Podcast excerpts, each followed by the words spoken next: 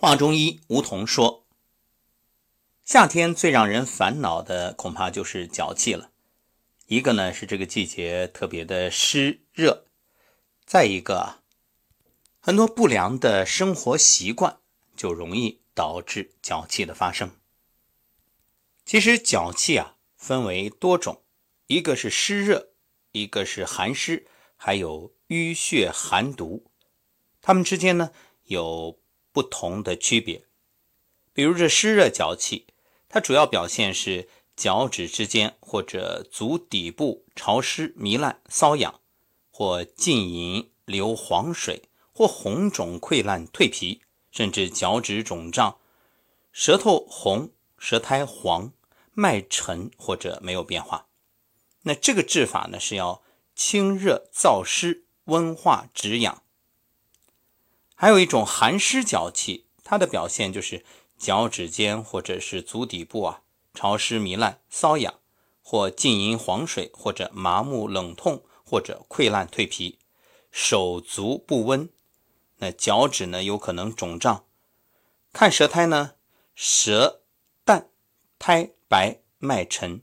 这个病变机理啊是寒湿浸淫，肆虐肌肤营卫。导致肌肤既不得气血所容，又被寒湿肆虐，以此变身为寒湿脚气。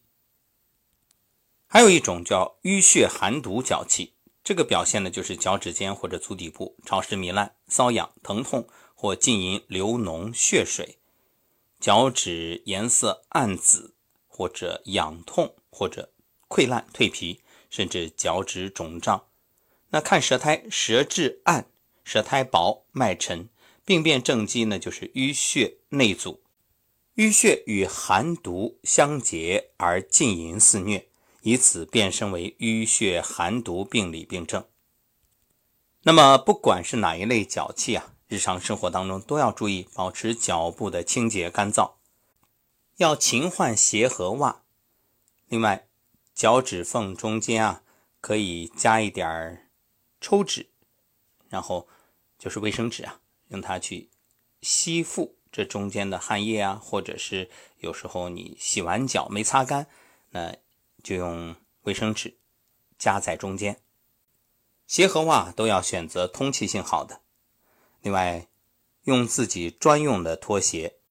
特别要注意下雨天就避免穿着拖鞋在水中行走。另外，现在的家庭一般都有鞋柜鞋柜要注意。定期的通风晾晒，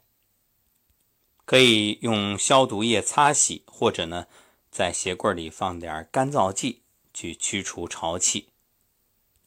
今天呢，有一个小方子提供给各位，用一百克木瓜加上四升水，把它煎去大半关火之后啊，放一放，等温度降到差不多四十度以内的时候，基本上三十七八度。可以用它来泡洗患处，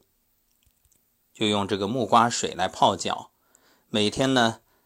早中晚各一次。如果你白天上班实在没条件，你就早晚各一次也可以。那每一次熬的这个水啊，连用三天，